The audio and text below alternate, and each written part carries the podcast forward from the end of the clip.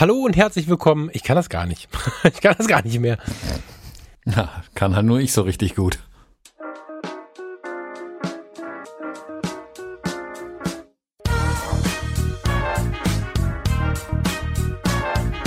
Hallo und herzlich willkommen. Wir sind die Fotologen und mein Name ist Falk Gustav Frasser und ich begrüße in Kirchheim Untertech den Thomas Jones. Hallo, Falk. Wir haben das jetzt mal umgedreht. Hallo Thomas, weil der Thomas mich die letzten sieben bis zwölf Tage massiv genervt hat, indem er mir nachts um drei WhatsApps geschrieben hat, in denen dann stand müde, müde, müde. Thomas ist nämlich jetzt Buchautor Oh, das ist vielleicht ein bisschen hochgegriffen.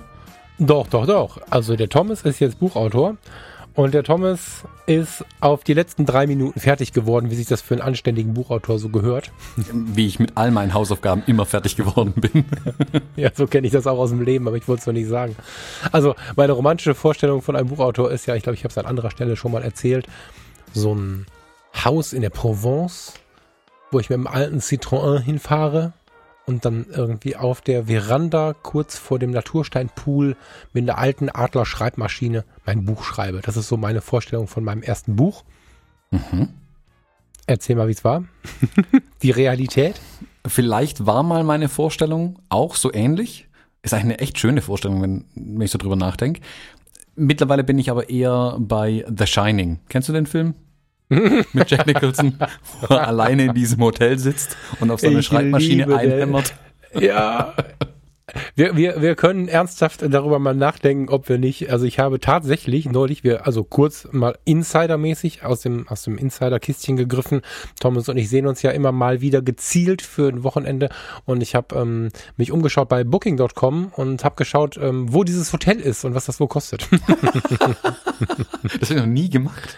Stimmt. Doch, doch, das ist voll geil. Und das Problem ist aber, du musst halt wissen, ob du davor stehen oder drin sein möchtest, weil es sind zwei Hotels. Mhm. Der Innenteil des Hotels, ich habe den Namen natürlich nicht parat, das lässt sich mal eben googeln, aber ähm, der innere Teil, also die Innenaufnahmen sind in einem anderen Hotel entstanden als die Außenaufnahmen. Ah, das habe ich mal gehört, stimmt. So, das heißt, man muss sich jetzt überlegen, möchte man das Instagram-Posting außen oder innen machen? Ich finde ja die Tür Red Rum, diese Tür wäre wichtig. Mhm. Wo, wo mit rotem, mit Blut. Ich wollte jetzt gerade Sachen retten und Tomatensaft sagen, aber. ja, ich habe es nicht retten können. Aber also das fände ich mal geil. Das, also äh, nicht, dass das jetzt realisierbar ist, mal eben, aber da würde ich mal gerne hin. Also vielleicht sogar beide Hotels. Also richtig geil. Es gibt ja. So Filmsets nachreisen, das ist was für mich. Äh, ich habe kürzlich einen Instagram-Account gefunden, das ist ein Pärchen, die machen genau das. Die fahren also mhm. um die Welt und fotografieren mhm. sich oder fotografieren quasi die Filmszenen dann nach. Also immer den Ach, einen oder anderen cool. äh, als quasi als Stand-in für den Darsteller, wie auch immer das in dem Film war, und fotografieren dann irgendwelche Szenen immer nach. ist total spannend eigentlich. Super gut. Muss, ja. muss mal schauen, ob ich den auf die Schnelle finde, dann packe ich den irgendwie in die Shownotes rein.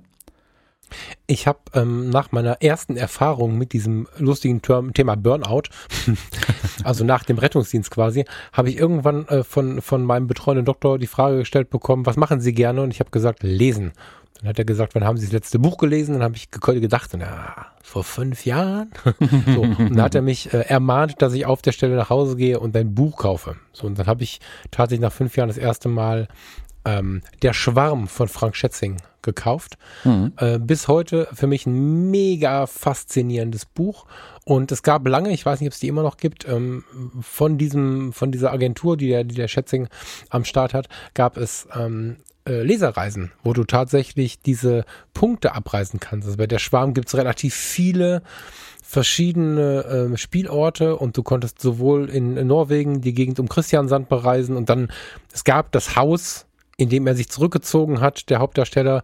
Es gab die Whale-Watching-Station in Kanada, aber genauso und so. Also er hat diese Sachen vorher bereist, bevor er das Buch dann zu Ende geschrieben hat, um richtige Gesichter, also die Locations quasi richtigen, richtigen Locations zuzuordnen. Und man kann diesem Buch hinterherreisen. Das finde ich mega gut. Mhm. Ja. Was sind so mit deinen Locations? Vielleicht fangen wir mal tatsächlich an, über dein Buch zu sprechen, jetzt wo du berühmt bist. Ja, also bei mir wird es sich eigentlich auch schon lohnen, da hinterher zu reisen. Also ist international gehalten, das Buch. Also ich habe ja. Zack, direkt die nächste Marketingidee. Fang mal vorne an und erzähl uns mal, wie heißt das Buch Punkt. Erzähl uns mal, wie heißt das Buch und worum geht's? Genau, das Buch wird heißen Fujifilm JPEG Rezepte. Thomas aus der Zukunft hier. Kleine Korrektur, das Buch heißt natürlich JPEG-Rezepte für Fujifilm X-Kameras. Bei der Aufnahme war mir noch nicht ganz klar, wie ich es endgültig nennen wollte. Jetzt zurück zu Thomas in der Vergangenheit. Und es geht darum, mit den Fujifilm-Kameras und den integrierten Filmsimulationen und den erweiterten Einstellmöglichkeiten, die man zu diesen Filmsimulationen hat, ganz individuelle, einzigartige Looks zu bauen. Und in dem Buch sind natürlich auch einige Beispiele drin, die ich mir so über die Jahre zurechtgelegt habe. Also solche JPEG-Rezepte quasi. Wie der Titel auch schon sagt, geht es da ganz, ganz bewusst auch um das Fotografieren in JPEG wieder. Wir hatten da schon ein paar Mal drüber gesprochen, das immer wieder angerissen, wie sehr wir zwei ja auch gerne wieder auf das JPEG zurückgreifen tatsächlich. Und ich habe das hier wirklich zum, ja, zum zentralen Punkt auch in dem Buch gemacht, alles mit JPEG zu erledigen, was man da okay. so machen möchte. Okay, cool. Mm, wenn du sagst, wir haben darüber gesprochen, du und ich tun es auch, fällt mir eins ein. Also du bist ja in deinem größten aktiven Teil ein voll selbstständiger Fotograf, der viele Stunden rockt, einfach auch im Auftrag des Kunden. Ich bin in Teilzeit unterwegs, also in Teilzeit selbstständig und hab mal die Aufträge, mal freie Arbeiten, spiele mal den Künstler. Ich bin da so ein, so ein, so ein Mittelding. Und dann haben wir zum Beispiel unseren lieben Dimo, den Moderator im Fotologen Campus, unserer Facebook-Gruppe. Der Dimo ist Hobbyist neben seinem 100% Job. Für wen ist denn das Buch jetzt am ehesten was? Wem hilft es weiter? Und äh, wer von den dreien ist da vielleicht nicht so gut mit bedient? Erzähl mal. Mm, ich hatte mir anfangs auch die Frage gestellt, ob ich das Buch konkret an sag mal, einen bestimmten Kundentyp ausrichten soll. Also richte ich mich ganz klar an den Amateur, richte ich mich irgendwie ganz klar an den Profi. Ich habe aber festgestellt, dass es sowohl bei Amateuren wie Profis so viele Wissenslücken zu den Themen eigentlich gibt, dass ich das Buch einfach möglichst vollständig geschrieben habe. Wenn jemand dann schon Teile einfach kennt, kann er die gerne überspringen. Meine Hoffnung ist aber tatsächlich, dass sowohl Profis als auch, ich sage mal, ambitionierte äh, Semi-Profis oder so jemand, genauso wie Amateure oder auch ganz wirklich Einsteiger mit den Fuji-Kameras oder Einsteiger in der Fotografie sogar, alle was aus dem Buch rausziehen können. Ich denke mal, den Profis kann ich jetzt wenig erklären, was zu Licht irgendwie was zu tun hat und worauf man da vielleicht achten müsste oder so. Ähm, Profi weiß auch, was ein Weißabgleich ist, sehr wahrscheinlich. Jemand, der neu einsteigt, dem erkläre ich aber die Begriffe auf jeden Fall immer. Ich reiß die Themen zumindest immer an, also gerade Thema Weißabgleich zum Beispiel, verweise dann aber auch ganz klar auf Bücher, die sich wirklich um den Einstieg in die Fotografie dann ins Detail beschäftigen, wenn man jetzt dann wirklich ins Detail so ein Thema noch bearbeiten möchte, weil es sonst auch einfach irgendwann den Umfang des Buches komplett gesprengt hätte. Also ich musste mich da zum Teil wirklich bewusst daran erinnern, mich zu konzentrieren, nicht zu weit in irgendeine Richtung zu rennen. Es sollte aber eigentlich rund erklärt sein, alles in dem Buch. Also grundsätzlich, wenn jetzt der Familienvater, die Mutter zuhört, die in ihrer, in ihrem Warenkorb noch nichts gekauft, eine Fujifilm XT20 liegen hat, weil sie jetzt demnächst ein bisschen mehr fotografieren möchte und das Thema spannend findet, direkt coole Looks zu haben, dann kommt die auch klar. Verstehe ja. ich das richtig? Ja, also das ist das Schöne, deswegen habe ich es auch ganz bewusst JPEG Rezepte genannt. Die Rezepte sollen dann wirklich so an der Hand nehmen quasi, dass man wirklich nur die Zutaten in den richtigen Mengen nehmen muss, die Anleitung befolgt und am Ende kommt ein gutes Bild dabei raus. Das war der Anspruch bei mhm. diesen Rezepten. Wer dann ein bisschen dahinter schaut, das ist genauso wie beim Kochen dann irgendwann. Ich kann dann wirklich hergehen und sagen, hm, wenn ich jetzt hier an, an der Zutat ein bisschen drehe, da ein bisschen an der Menge, oh, guck mal, jetzt wird's interessant, jetzt wird's ja doch wieder ein bisschen anders. Meine Hoffnung ist, dass es wirklich auch als Inspiration dient und als Lernelement irgendwie dienen kann sogar. Also du weißt ja selber von auch Fotografen, wir, wir lernen ja dadurch, dass wir erstmal versuchen, Dinge nachzumachen einfach. Also wir sehen ein cooles Bild und denken uns, wow, das will ich auch haben. Und dann analysiert man mühsam, wo ist das Licht? Was, was ist es für ein Licht?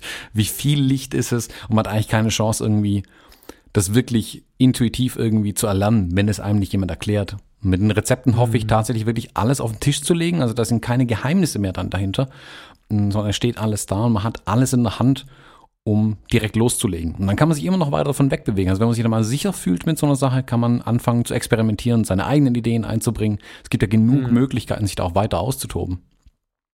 Okay. Jetzt ähm, habe ich gerade gesagt, sie hat, sie oder er, ich habe gerade ein Mädel vor Augen, also sie oder er haben die XT20 oder welche Kamera auch immer im Warenkorb liegen. Jetzt ist halt die Frage, muss derjenige eine Fuji-Kamera besitzen, um das Buch zu lesen? Oder ist es erstmal zweitrangig? Na, ich sag mal, um das Buch voll auszunutzen, sollte man eine Fujifilm-Kamera haben. Aber wenn jemand am Überlegen ist, hm, sind diese Fujifilm-Kameras was für mich, gehe ich vielleicht zu einer anderen Marke und man möchte nicht nur die fertigen Bilder im Internet angucken, die Möglichkeit gibt's ja, man geht einfach in diese berühmten Flickr-Gruppen, wo dann speziell zu einer Kamera oder zu einem Objektiv die ganzen Bilder drin landen.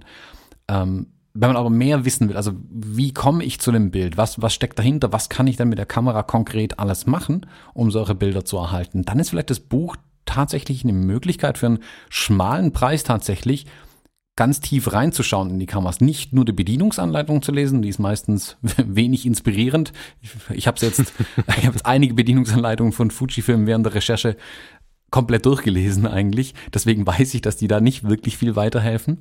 Und in dem Buch sollte es aber so, mein, so sein, dass die Rezepte tatsächlich Lust machen auf die Kameras. Also ich, ich habe mich ja selber dabei ertappt, wie ich dann ein altes Bild da eingefügt habe, was ich mit meiner X Pro 1 gemacht habe. Und dann saß ich wieder und da dachte mir, die X Pro 1, was für eine tolle Kamera. Schade, dass ich die schon verkauft habe. ja, cool. Also wenn ich jetzt ähm, meinem Kumpel, meinem Arbeitskollegen sage, kauf dir meine Fuji, dann ist es ja tatsächlich so, dass man sagen muss, wenn wir jetzt mit Blende 5,6 den, den Wald vor uns fotografieren, dann wird auch der Profi am gedruckten Bild, gerade wenn wir in RAW einfach nur ein bisschen optimieren, indem wir ein bisschen Kontrast anziehen oder so, kein Unterschied zwischen den Sensoren heute erkennen. Die Sensoren können eigentlich alle das Gleiche. Es gibt marginale Unterschiede. Der eine ist ein bisschen kleiner, der andere ist ein bisschen größer, aber eigentlich sind die ja alle fett im Rennen. Das große Argument, zumindest in meiner Welt, oder eins der größten Argumente für Fuji-Kameras ist halt das Ding mit den Filmsimulationen. Und wer sich da nicht sicher ist, meinst du, der kann da einfach sich äh, äh, freier, offener und günstiger informieren, als wenn er jetzt direkt eine Kamera kauft und dann vielleicht merkt, das ist nicht meins, ja. Hm. Ich habe gerade die Filmsimulationen sind so ein Ding. Ich habe geschaut, ob in den Bedienungsanleitungen denn die Filmsimulationen beschrieben sind. Und klar, da steht dann mhm. irgendwie Classic Chrome, Acros und hast du nicht gesehen. Und dann ist mit einem kurzen Satz auch jede Filmsimulation so ein bisschen beschrieben. So eignet sich für Landschaften. Punkt. Mhm. Das fand ich irgendwie relativ wenig. Und dann dachte ich mir, nee, komm, dann mache ich mir die Mühe in Anführungszeichen und schreibe wirklich mal ein paar Sätze zu jeder Filmsimulation einfach nochmal. Einfach meinen mein Blick auf diese Filmsimulation auch ein bisschen zu geben, dass man eine zweite Meinung einholen kann, neben den Werbeaussagen, die Fujifilm da trifft. Ja, aber wo du gerade von Beschreibung sprichst, wir reden jetzt schon ganz wild von den Filmsimulationen, weil wir sie beide benutzen jeden Tag und jeder, der zuhört und sie benutzt, der ist jetzt vielleicht neugierig auf das Buch, weiß aber auch grundsätzlich erstmal, wovon wir sprechen der, der die Fuji nicht am Start hat oder einfach dahingehend noch nicht ausgereizt hat, fass uns doch mal zusammen, was ist jetzt per Definition und in deinem Erleben, was ist eine Filmsimulation? Was ist eine Fuji-Film-Filmsimulation? Mm, vielleicht Filmsimulation sogar zuerst, ähm, ja, ja, die ja eigentlich genau. unabhängig ist. Also was, was Fujifilm hier gemacht hat, ist eigentlich überhaupt nichts Neues. Das muss man ehrlicher, ehrlicherweise sagen. Canon, Nikon, Sony, alle anderen haben ja auch schon immer JPEGs irgendwie in den Kameras erzeugt. Jede kleine Ritschratsch-Amateurkamera erzeugt irgendwie ein JPEG und genau genommen machen die nichts anderes als eine Filmsimulation in irgendeiner Art und Weise anwenden. Allerdings haben die wenigsten, glaube ich, den Titel Filmsimulation verdient. Was die machen, ist halt ein JPEG schreiben und um das JPEG zu erstellen, machen, so wie wir es bei einer RAW-Entwicklung machen, dreht die Kamera in Anführungszeichen ein wenig an den Reglern, verstärkt die Farben ein bisschen gegenüber dem RAW, bisschen mehr Kontrast rein. Also wenn man RAW direkt mit einem einfachen JPEG vergleicht, merkt, dass das RAW flach und uninspiriert ist und man muss quasi erstmal was dran machen. Und das nimmt einem die Kamera ab, wenn sie ein JPEG macht, idealerweise. Es gab früher schon in den Canon-Kameras immer so na, kleine ich glaube, Custom Profiles hießen die C1, C2, irgendwie so, keine Ahnung, ich weiß es gar nicht mehr so genau. Und da konnte ich dann auch einstellen, wie die Farbprofile zum Beispiel waren. Also war das eher Porträt, war das eher Landschaft, ähm, war das äh, Monochrom, auch das irgendwie eine Simulation ja. Und da waren dann die Werte ein bisschen anders. Also während Porträt ein bisschen farbreduzierter war, war das die Einstellung für Landschaft, waren die Farben ein bisschen hochgedreht, die Kontraste auch ein bisschen verstärkt zum Beispiel. Das war mhm. ganz nett, aber du hast auch mit Canon und Nikon fotografiert. Die JPEGs JPEG-Dateien, die da rauskamen, waren jetzt alle nicht so super, wenn wir ehrlich sind. Also wir waren dann, glaube ich, alle begeistert, wo wir das RAW endlich entdeckt haben und die Möglichkeiten, die es uns bietet, tatsächlich viel mehr an allen Reglern zu drehen und endlich Bilder zu machen, die auch spannend aussahen. Und ja. für mich war das auch diese große Ernüchterung mit der Digitalfotografie, wo ich die JPEGs gesehen habe. Das war nicht so cool wie die Filme, die ich von früher kannte. Also wenn man sich dann Film also analoges Filmmaterial angeschaut hat, was Fotografen fotografiert haben, denkt man sich, wow, Farben und Kontraste und yeah und warum muss ich dann Digitalfotografie, also warum muss ich erst wieder das RAW entwickeln? Und das hat jetzt keine Ahnung, zehn Jahre auch gedauert, 15 Jahre, ähm, bis die Hersteller da wirklich drauf gekommen sind, dass man da viel mehr machen kann. Und Fuji ist da wirklich hergegangen und hat aus seiner Vergangenheit, ähm, Fujifilm heißt die Firma ja schon, aus seiner Vergangenheit mit Analogfilmen viel hergeleitet und sich gedacht, hey, lass uns doch das, was wir früher in Filmen gemacht haben, nach Möglichkeit in den digitalen Kameras auch umsetzen. So, als würde ich einen Film in die digitale Kamera einlegen. Sie nennen es dann Filmsimulation. Sie haben sich da auch an ein paar ihrer eigenen Filme angelehnt, sowas wie den äh, Provia, Astia, Velvia, die sind da jetzt alle mit drin. Es gibt aber auch gänzlich neue Filmsimulationen, wie zum Beispiel den Classic Chrome der ist anderen Filmen nachempfunden. Das sagt Fujifilm natürlich nicht, weil es von einer anderen Firma ist. Aber man merkt einfach, dass Fuji hier ganz klar den Anspruch hatte, das Gefühl, das Aussehen und das Erleben von diesen analogen Filmen in die digitale Welt rüberzuholen, ohne dass jemand ganz tief eingreifen muss in die RAW-Entwicklung, sondern dass man wirklich schon mit einem Klick quasi dem Ergebnis, dem Ergebnis von früher viel, viel näher kommt. Hm. Was, was ich extrem interessant finde, ich wollte dich jetzt nicht unterbrechen, aber es ist so, dass du, dass du ja was ganz, ganz Prägnantes ansprichst. Die meisten Leute haben ja große Sorge, mit dem JPEG umzugehen. Mm, das ist, glaube ich, eine Geschichte von vor zehn Jahren oder so.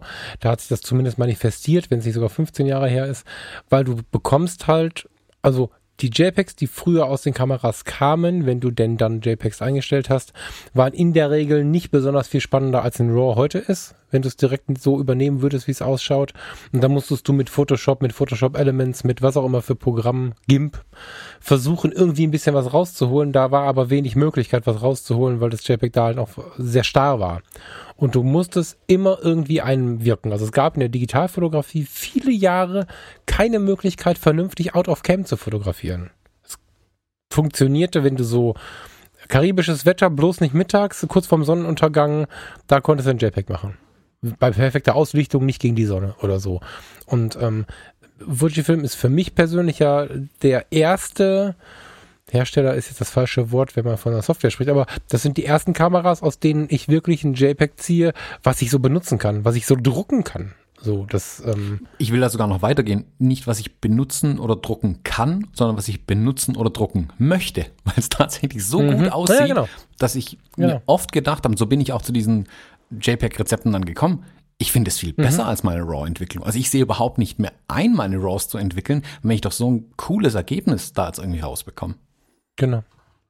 Ja, genau, das kann ich bestätigen. Das ähm, mache ich oftmals auch. Es gibt Situationen, in denen ich noch JPEG und RAW auf der Kamera eingestellt habe. Das ist aber mehr so ein Angstdenken von früher. So. Aber man kann gut die JPEGs nutzen. Ich musste noch nicht wieder zurückswitchen und dann irgendwas retten mit den RAWs, die dann da lagen. Die lagen da, ja, ganz ehrlicherweise muss ich das sagen. Ich musste es noch nicht benutzen. Die JPEGs haben bis jetzt gereicht. Und das ist, das ist schon ein Move. Das ist ein, eine, eine Entwicklung, mit der ich so und so schnell nicht gerechnet hätte. Aber jetzt haben wir die Filmsimulation verstanden. Und was ist jetzt mit den Kastenset? Also ich, mir ging es lange so, bevor ich tiefer reingegangen bin. Filmsimulation verstehe ich, ist klar. Da steht dann Classic Chrome. Übrigens, an welchen Film haftet der Classic Chrome? Kodachrome ist meine. Also Kodachrome wird die, ähm, ja, ja, ja, genau. die, ähm, die Idee sein dahinter. Ja, ist ja, ich glaube, das ist unser beider Liebster, oder? Classic Chrome ist so, ja, also mir zum, also ich liebe ihn. Also so. man sagt immer, ähm, ein Objektiv wäre irgendwo festgerostet, wenn man es nicht mehr abnimmt. Zugegebenermaßen, genau. Classic Chrome ist bei mir festgerostet in der Software, das verwende ich fast immer. Genau, da sind wir sehr ähnlich, genau. Und es ist ja so, ähm, jetzt ist relativ klar, wer jetzt auch vielleicht mal googeln mag und gibt dann Classic Chrome mit ein und macht dann die Bildersuche auf, dieser Stil ist sofort erkennbar, auch wenn er nicht schreit. Also es ist nicht so wie bei den alten Olympus-Effekten, das war ganz witzig zum Spielen, aber da, da ist man direkt erschlagen worden von diesem Übereffekt. Der ist sehr sanft, aber trotzdem erkennt man, was gemeint ist. Was ist denn jetzt der Unterschied zum Custom-Setting? Das habe ich lange nicht verstanden. Da haben die Leute von Filmsimulationen gesprochen, die habe ich verstanden und plötzlich sprach jeder von Custom-Settings und ich dachte erst, es wäre das Gleiche. Und ich glaube, vielen Hörern und auch dann Lesern geht es so, dass sie erstmal glauben, dass die Custom-Settings das Gleiche wären wie die Filmsimulation. Kannst du da mal unterscheiden helfen? Genau, man muss da ein bisschen unterscheiden und zugegebenermaßen habe ich es anfangs auch nicht ganz verstanden, weder was ich da tue, noch was die Begrifflichkeiten dahinter tatsächlich sind. Es hat mich dann ein bisschen ja, Beschäftigung mit meiner X100F damals gekostet, äh, X100S war es damals, mit der Kamera gekostet, um wirklich rauszufinden, wo an welcher Stelle drehe ich jetzt und was passiert dann eigentlich. Die Filmsimulationen sind quasi grundsätzliche Einstellung, so wie ich früher in der Kamera einen Film eingelegt habe. Die Custom Settings gehen dann darüber hinaus und bieten weitere Möglichkeiten, wie ich das Ergebnis beeinflussen kann. Man kann vielleicht ein bisschen die Parallele. Also sind die Custom Settings so ein bisschen wie das Labor. Genau, da die Parallele kann man am ehesten ziehen. Das ist ah, das, was ich mir auch so überlegt okay. habe. Wenn ich jetzt einen, keine Ahnung, einen Schwarz-Weiß-Film ähm, ganz regulär belichte und ganz regulär entwickle, bekomme ich ein ganz reguläres Ergebnis. Wenn ich jetzt aber hergehe und den Schwarz-Weiß-Film bewusst unterbelichte und ihn dann wieder hinterher pushe zum Beispiel oder, hm, keine Ahnung, Farb, einen analogen Farbfilm bewusst überbelichte und ganz normal entwickle, erhalte ich ja ganz andere Ergebnisse auf einmal, weil der Film reagiert entsprechend einfach auf das, was ich damit tue, sei es in der Entwicklung oder durch Über- und Unterbelichtung. Und die mhm. Custom Settings erlauben es mir quasi in der Kamera diese Einstellungen vorzunehmen, da die Kamera ja schon die Entwicklung für mich übernimmt. Also ich muss dann quasi an der Stelle auch schon eingreifen. Man kann natürlich auch hinterher noch Dinge ändern, klar, ähm, im Lightroom oder Photoshop oder wie auch immer. Aber die Möglichkeit zu haben, schon in der Kamera diese Einstellung vorzunehmen, das fertige Ergebnis tatsächlich in der Kamera zu erhalten, ist natürlich nochmal ein Riesenschritt vorwärts einfach. Ja. Ja, ich meine, Dabei fällt mir jetzt, also ich, ich habe ja auch ähm, einen kleinen Teil aus meinem Portfolio an Custom Settings habe ich dir quasi äh, mit ins Buch gelegt oder zum Buch gelegt und da ist ein relativ intensives Setting dabei, was ich in Schwarz-Weiß benutze und genau da fällt mir sowas auf. Ähm, es ist halt so, du hast das Gefühl, du hast in dieser eh schon sehr kleinen Kamera, hast du das Gefühl, direkt das Labor mit drin zu haben. Also das ist, es ist eh schon nett, auf die reinen blanken Filmsimulationen zu schauen beim Fotografieren. Wenn du dann noch ein bisschen was getuned hast und dir was zurechtgebaut hast, was dann die Sache nochmal intensiviert, das ähm, macht was Großes aus. Ja, der Vergleich mit dem Labor ist toll. Vor allen Dingen, weil dann nochmal die Kompaktheit der Kamera irgendwie hervorgehoben wird, finde ich. Mhm. Und die Möglichkeiten, Schönes. die die Kisten eigentlich mittlerweile bieten. Naja, du kannst das halt alles beim Fotografieren machen. Und nicht so, dass man sich halt schön redet, dass das irgendwie verwendbar ist und wird schon gehen und dass man halt aufs beste Licht warten muss. Ähm, bis so ein Out-of-Cam-Bild irgendwie cool ist, sondern es, es ist wirklich cool und das finde ich extrem faszinierend. Hm. Ja, pass auf, und diese, diese Filmsimulationen und das darauf einwirken, das Entwickeln derer, das äh, Intensivieren derer über die Custom-Settings, das kann jetzt jede Fuji-Kamera oder wie müssen wir uns das vorstellen? Ah, das ist eine gute Frage. ähm, angefangen mit der X100 ohne Buchstaben hinten dran, hat Fujifilm mit dem Ziel schon gearbeitet, wo es jetzt näher und näher rankommen, diese Filmsimulation in Verbindung mit den ähm, Custom Settings zum echt mächtigen Werkzeug aufzubauen. Heute jede Kamera aus dieser X-Serie und aus der GF-Serie, also diese Mittelformatkameras, jede aktuelle Kamera kann all diese Dinge, die im Buch beschrieben sind, ähm, auch umsetzen tatsächlich. Wenn man jetzt ein bisschen mit der Zeit äh, oder in der zeitlichen Abfolge zurückgeht, die älteren Kameras haben zum Teil ein paar Einstellmöglichkeiten weniger. Das ist zum Beispiel so, dass in, den, in der Generation der XT 1 und X Pro 1 konnte man die Rauschunterdrückung nicht so weit reduzieren, wie man sie heute reduzieren kann. Ähm, die mhm. X100S zum Beispiel hatte weder Classic Chrome noch Acros-Film-Simulationen drin. Also es gibt, je nachdem wie alt die Kamera ist, gibt es manche Dinge, die man nicht einstellen kann. Es sind aber insgesamt, es sind 16 Rezepte in dem Buch drin. Bei den 16 Rezepten sind aber der Großteil sollte eigentlich mit allen Kameras, die in den letzten drei Jahren rausgekommen sind, eigentlich funktionieren.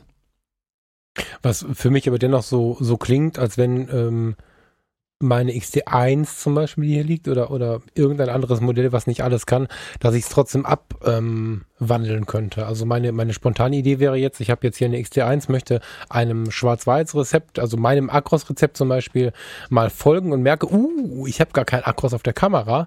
Dann nehme ich halt Schwarz-Weiß und versuche mich dem mal anzugleichen. Wenn ich das Buch durch habe, sollte ich ja nach ein bisschen Überei so ein gewisses Verständnis für die ganze Geschichte haben, sodass du dich dem zumindest annähern kannst, oder?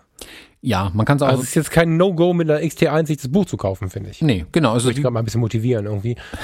es ist ein bisschen wie bei den Kochrezepten, wenn man dann daheim steht, ähm, Sonntagabends, alle Läde, Läden haben zu und dann merkt man, oh, Zucchini statt Gurken gekauft dann muss man sich jetzt halt überlegen, was man macht. also wenn eine Zutat nicht funktioniert oder falsch ist, dann muss man vielleicht ein bisschen improvisieren. Aber da man ja eine grundsätzliche Anleitung hat, kann man einfach ein bisschen auch abwandeln dann an der einen oder anderen Stelle. Und wie gesagt, ähm, es soll ja auch zur Inspiration dienen, tatsächlich diese Rezepte. Die sollen ja nicht für bare Münze genommen werden und das ist auch nicht die absolute Wahrheit, so ein Rezept. Jeder muss ja auch, darf, darf ja gerne auch seinen Stil ähm, noch einbringen in so ein JPEG-Rezept und noch erweitern zu seinem und zu seinem Geschmack äh, bringen. Ja, ich, genau. Warum ich das halt frage, ist, weil ich, ich, ähm, ich persönlich finde, natür äh, natürlich ist es so, wenn mir der XH1 und der XD2, 3 und so weiter rumfotografiert, der hat da drin einfach ein perfektes Buch und ist der perfekte Ansprechpartner. Aber nicht selten ist es ja so, dass auch gerade die User, die sich entweder noch an der XT1, an der X Pro 1, an solchen älteren, etwas älteren Kameras entweder noch festhalten oder sie sich jetzt gebraucht gekauft haben, sind ja zeitgleich auch die, die oft gerne ein bisschen spielen, sich gerne ein bisschen probieren und gerne kreativ sind. Und gerade für solche Geister fände ich es halt spannend, so eine Erweiterung durch das Buch zu bekommen. Deswegen habe ich da gerade so ein bisschen nachgefragt. Ich glaube, dass die da groß von profitieren können, auch wenn vielleicht der Classic Chrome oder der Acros an der einen oder anderen Stelle fehlt. So. Hm.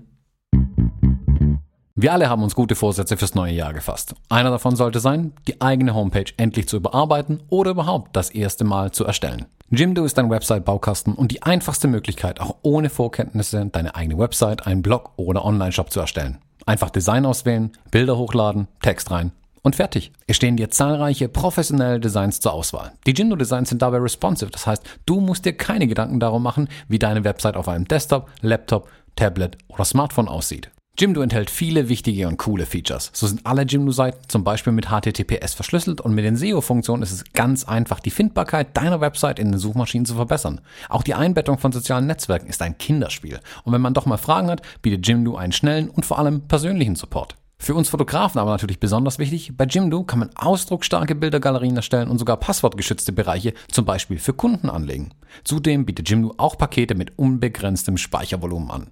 Der Start ist ganz einfach, geh auf www.jimdo.de slash Fotologen und gib beim Bestellprozess den Rabattcode Fotologen an. Dann erhältst du 20% Rabatt auf das Pro- oder Business-Paket im ersten Jahr und unterstützt uns und diese Show. So, jetzt haben wir darüber gesprochen, wer es benutzen kann oder sollte. Jetzt haben wir darüber gesprochen, mit welchen Kameras man es benutzen kann. Jetzt lass uns mal darüber sprechen, was die generellen Einsatzbereiche sind. Also, ich meine, ich benutze es ja auch schon. Können wir so ein bisschen jetzt in den Dialog gehen. Wo benutzen wir, wo setzen wir sie ein, die Custom Settings? Hast du Bock darüber mit mir noch ein bisschen zu sprechen, damit der Hörer so ein bisschen klar bekommt, ähm, in welchen Bereichen es sich lohnt und vielleicht sollte er also meiner Meinung nach sollte jetzt das Ziel sein, ihm zu zeigen, dass es in fast allen Bereichen geht, oder? Weil ich habe jetzt noch keinen, ich würde also selbst nachts habe ich es schon eingesetzt und bin begeistert. Hast du irgendwas, wo du sagst, ah, das ist es nicht so? Wo, benutzt du sie und wo benutzt du sie nicht? Mm, ich gebe ja zu, ich habe auch meine Vorbehalte immer mal wieder gegenüber dem JPEG. Weil ich einfach sage, ja, mhm. aber das RAW und dann kann ich ja retten und überhaupt.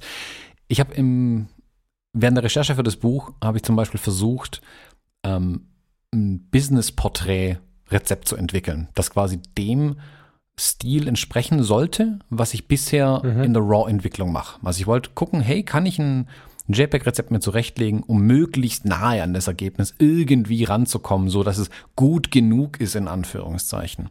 Mhm. Dann habe ich das gemacht und habe dafür auch ein paar Testshootings gemacht natürlich und dann äh, mal geguckt, was kommt denn jetzt eigentlich raus am Ende aus der Kamera ähm, wie sehen die JPEGs aus. Und dann musste ich irgendwie feststellen, ha, das gefällt mir jetzt tatsächlich besser als das, was ich vorher aus dem RAW entwickelt habe. Und das habe ich ja live mitbekommen, diese Entwicklung, das war tatsächlich spannend. Genau, also und dann habe ich irgendwie gemerkt, schau an, jetzt habe ich selber noch was durch mein Buch gelernt.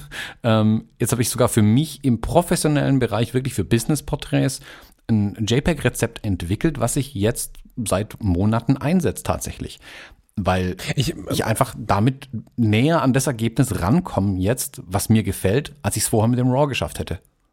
Also ich habe das ja quasi live mitbekommen, wie du dann anfängst, das Ganze so zu verwenden. Und das war ja vorwiegend aber im Studio, richtig? Also dieses meiste war Studiofotografie, in der ersten Idee zumindest. Mhm. Und ähm, dann kam ja der Tag der Tage, an denen du mir das zum wahrscheinlich 20. Mal dann begeistert erzählt hast.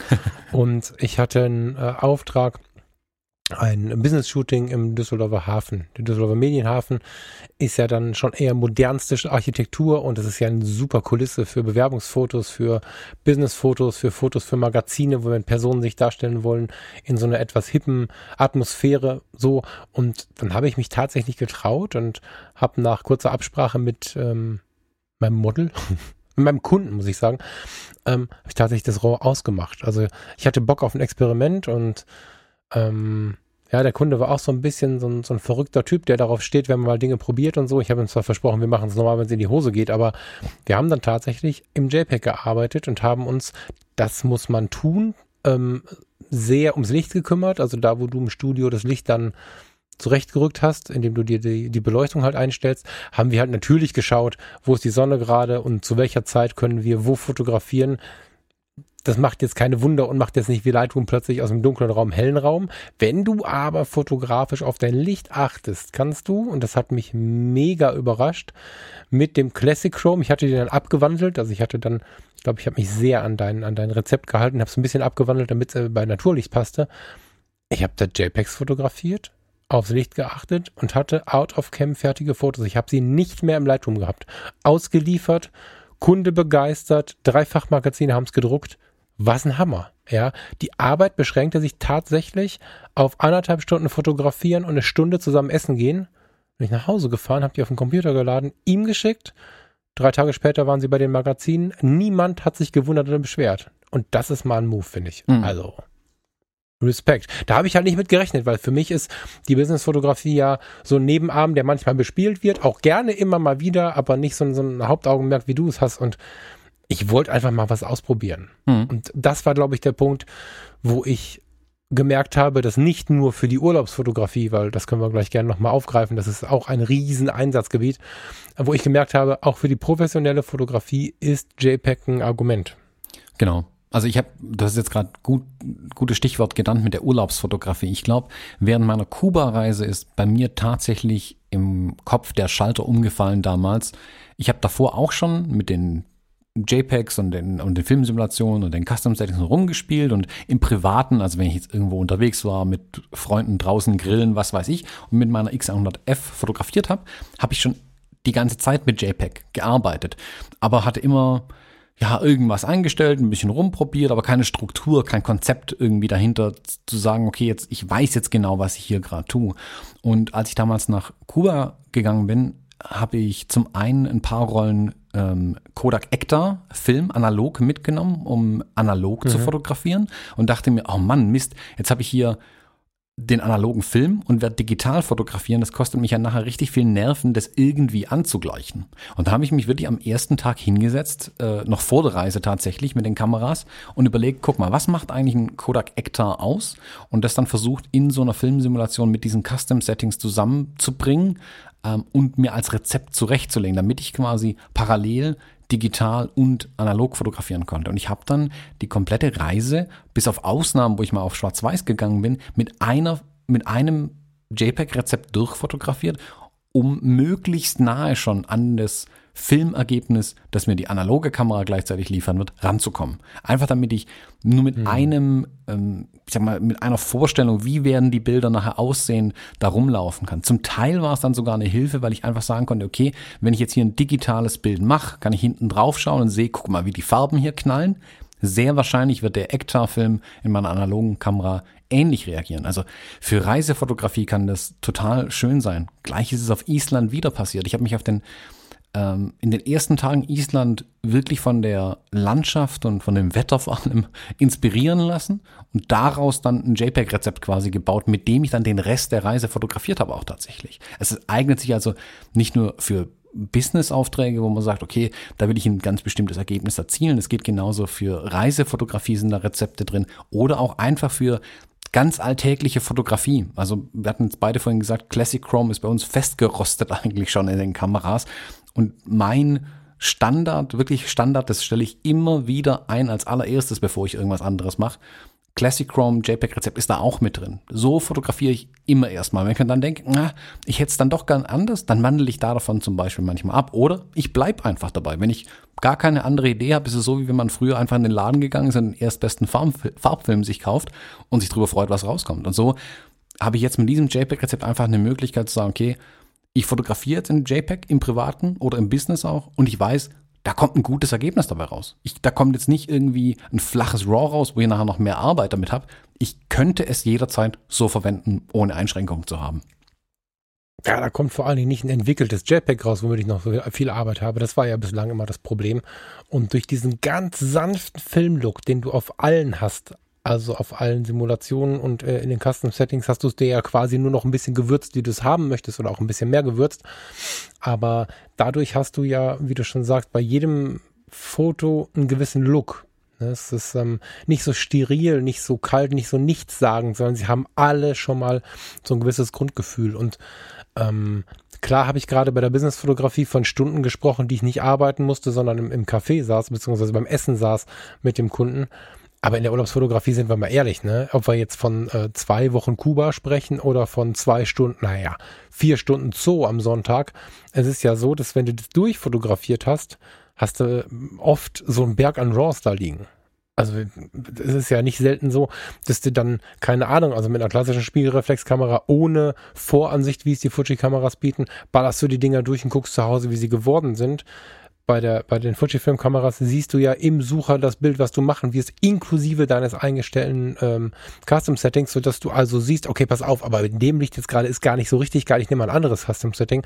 Dadurch machst du viel weniger Bilder, fotografierst viel bewusster deine wenigen Bilder, um dann am Ende zu Hause auf dem Desktop deine Bilder hin und her zu schieben, ohne sie, das kannst du zur Organisation machen, aber du musst sie nicht mehr bearbeiten. Das heißt, wo sind denn die Bilder aus dem Zoo, Schatz? Ah, die muss ich noch entwickeln. Nö, die sind da. Guck doch mal in den Ordner. Und äh, gerade nach großen Reisen, ich meine, wer kennt es nicht, von einer großen Reise wiederzukommen mit 5000 Fotos. Mhm. Also wenn du viel Glück hast, dann arbeitest du dich ein auf zwei Wochen jeden Abend da durch, bist danach völlig Schrott, nach der Arbeit am besten noch. Äh, äh, mit den JPEGs ist es halt so, dass du danach einmal aussortieren musst. Das machst du am besten in dem Zuge, wenn du dir die nochmal genauso zusammen anguckst irgendwie und dann schmeißt du halt die weg, die nichts sind. Hast halt sicherlich noch irgendwie 100, 200 Fotos übrig aber du hast nicht mehr diesen Berg von Arbeit am Start. Mhm. Und, ähm, und beim Fotografieren, wenn wir im Urlaub sind, wollen wir in der Regel, wie soll ich sagen, das soll ja unbeschwert sein. Ich will gar nicht sagen, dass es das nur entspannt sein soll, weil viele Leute wollen ja dann auch Action haben, aber Unbeschwertheit ist ja sowas, was wir uns für den Urlaub wünschen. Und wenn ich dann mit meiner Kamera losziehe, ich kann mich gut erinnern, das erste Mal, nachdem ich Martin Krolop habe reden hören über diese RAW JPEG-Geschichte vor zwei, drei Jahren war das schon, bin ich dann mit der Fuji X100F in Holland an, an, ans Meer gegangen, Mitternacht. Der Ferienpark war direkt am Meer.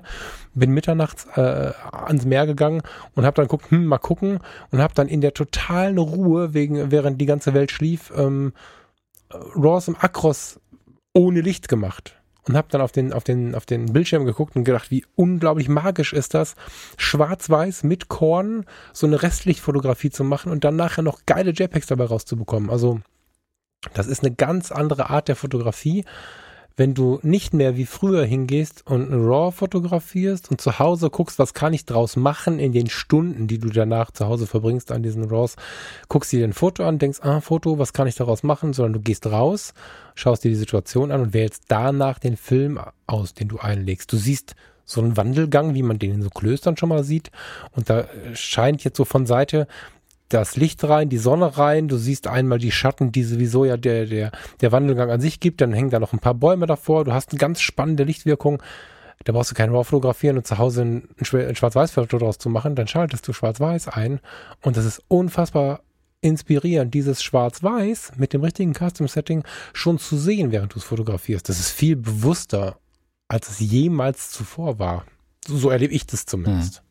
Es ist gerade dieser Effekt, tatsächlich was einzustellen und damit dann zu fahren. Also ich habe mit, mit, den, mit analogen Sachen, die ich jetzt immer wieder mache, habe ich auch hin und wieder einfach das Problem, dass ich einen Film drin habe und jetzt muss ich halt mit dem arbeiten, weil ich habe jetzt keine Lust, den rauszunehmen, wenn noch 20 Bilder übrig sind, dann muss ich jetzt damit arbeiten. Heißt, ich muss mich aber wirklich drauf einlassen, dann so zu fotografieren, auch wenn es dann vielleicht, ich sag mal, extreme Effekte haben könnte. Ich habe auch mhm eins der JPEG-Rezepte im Buch ist zum Beispiel einem gekrosten Film nachempfunden, was natürlich mhm. einen sehr extremen Look einfach hat, als wäre gekroste. Extrem heißer Look, ich finde das super. ich liebe das. Ich finde es super. Ja, also wer schon mal mit Film gearbeitet hat, dem ist es dieser Begriff des Krossens bestimmt auch schon begegnet. Ähm, da macht man im Prinzip nichts anderes, als alles falsch zu machen. also man nimmt, man nimmt Dia-Film und entwickelt ihn mit Entwickler oder dem Entwicklungsprozess für Negativfilm. Und das Ergebnis ist dann eigentlich in Anführungszeichen kaputt. Man hat nicht alles falsch gemacht. Der Effekt ist aber total spannend und interessant. Verstärkte Kontraste, Falschfarben, die da irgendwie drin sind. Und man hat einen ganz eigenen Look, der früher extrem modern war, auch mal eine Zeit lang. Und wo ich gemerkt habe, uh, das kann ich jetzt digital in der Kamera schon umsetzen. Das war nochmal ein völliger Gamechanger irgendwie wo ich gemerkt habe, wow, da steckt noch viel mehr Potenzial drin, als ich bisher dachte. Und das war dann auch so der Auslöser zu sagen, ja, jetzt setze ich mich mal wirklich hin und sammle diese Dinge, damit ich sie auch für mich greifbar und abrufbar einfach habe, damit ich damit dann auch mal losziehen und fotografieren kann, ganz bewusst. Das Crossen ist ein, ist ein riesen, riesen Ding tatsächlich, weil ich kann mich gut, gut erinnern, das ist ah, selbst zu Anfängen der Digitalfotografie war es so, dass die, Digitalfotografen immer wieder versucht haben, das Crossen zu imitieren, irgendwo im Photoshop und so, weil es in den meisten Fotoforen, die so unterwegs waren, auch eine Analogsektion gab und da war Crossen richtig hip. Sehr emotionale Art der Fotografie. Die Ergebnisse sind mitunter, also die gehen manchmal ganz schön unter die Haut, finde ich. Das ist ja eine ganz spannende Farbverschiebung, die so ein bisschen surrealistisch daherkommt, nahe an, an surrealistischer Kunst, also abgefahrenes ähm, Ergebnis, was du da bekommst. Digital hat's nie funktioniert. Und plötzlich äh, mit den Fuji-Kameras, wenn man weiß, wie es geht, deswegen hast du es ja beschrieben im Buch nochmal, wie das mit dem Crossen auch geht, sehen die Erlebnisse eben so aus. Äh, die Erlebnisse, das war Sigmund Freud. Die Ergebnisse, die fast Erlebnisse sind, so, ne? Finde ich, ist ein großes Argument, weil Crossen hat vorher in Photoshop nicht vernünftig funktioniert und dass das jetzt out of cam funktioniert, finde ich geil. Ja, das, das war für mich auch, auch selbst habe ich mich da einfach wieder überrascht, tatsächlich, wo ich das dann gefunden habe. Ich war einfach überrascht von den Möglichkeiten, die tatsächlich in diesen Kameras stecken. Und ich glaube, Fuji wird da auch noch viel weitermachen in der Richtung. Also ich glaube nicht, dass wir da das Ende schon erreicht haben. Ich denke, da tut sich noch einiges in dem Bereich. Ja, da bin ich sehr sicher. Und ich, ich bin der Überzeugung, dass du da auch noch mehr machen kannst. Ich hoffe sehr, das weißt du, dass ich das hoffe, dass du das weiterführst, dass du vielleicht äh, irgendwann einen zweiten Teil bringst oder so, weil ich glaube, dass nicht nur die Kameras sich weiterentwickeln, sondern auch so die Erkenntnisse, die man mit der Zeit so mit diesen, mit diesen Custom Settings macht. Man, man lernt ja einfach immer weiter. Das ist ja ein nicht endender Prozess. Und ähm, ich glaube, jeder Leser von so einem Buch wird lernen, damit umzugehen, wie du auch, der dann schon drei Schritte weiter ist, immer weiter lernt, damit umzugehen und was Neues zu entdecken. Also ich bin der Meinung, dass das ein Anfang ist von dem Thema. Freue mich da ganz wahnsinnig drauf. Genau, das war ja auch mein Anspruch mit dem Buch. Tatsächlich nicht nur die Rezepte dahin zu legen und zu sagen, guck mal, so ist es fertig.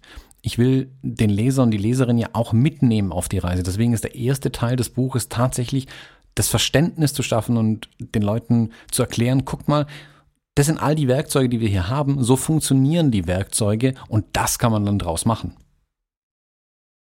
Hm. Ja. Ja, ich habe nur noch eine laute Frage.